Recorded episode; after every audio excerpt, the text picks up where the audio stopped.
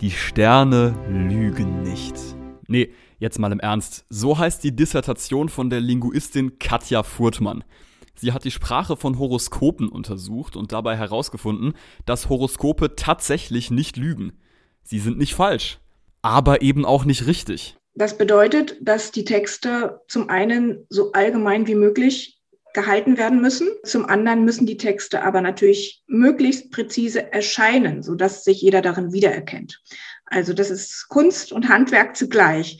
Ähm, schreibe so allgemein wie möglich und so spezifisch wie nötig. Und wie Horoskope das hinkriegen, das hat mir Katja Furtmann an einigen Beispielen erklärt.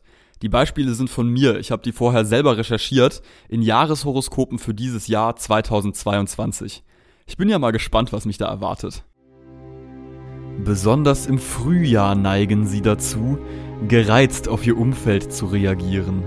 Wichtig ist es hier, durchzuatmen und sich bewusst zu machen, dass ihnen niemand etwas Böses will.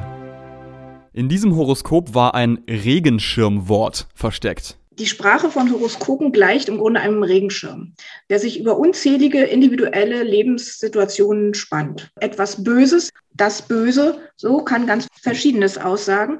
Genauso wie Problem, Angelegenheit, Entscheidung, Konflikt. Diese ähm, Wörter sind einfach ähm, so allgemein gehalten, dass jeder jetzt den Bezug herstellen muss. Was bedeutet das Böse jetzt? Ein anderes Beispiel ist, dass oft die Mitte zwischen zwei Extremen aufgezeigt wird.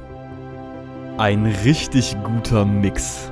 Saturn gibt den Takt vor und der verrät, du findest eine gute Balance aus Nähe und Freiraum, Action und Ruhephasen sowie Innovation und Bewährtem. Wunderbar. Hier ist nämlich der Topos der Mäßigung äh, quasi par excellence auf den Punkt gebracht.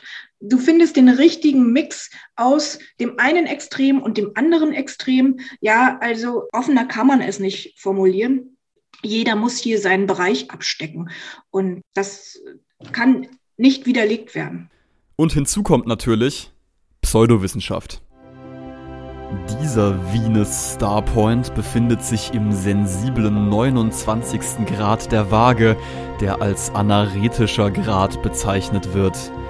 Er befindet sich auch in der Via Combusta Geraden der Waage. Sie werden oft als der brennende Weg bezeichnet.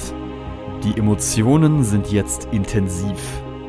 Zum einen ähm, ist der Mensch ja immer sehr sehr anfällig für das Mystische und äh, die Sterne. Und zum anderen diese, äh, das Ursachendenken, dieses wissenschaftsbasierte Denken, weil Jupiter so steht, deshalb äh, verhalte ich mich jetzt so und so.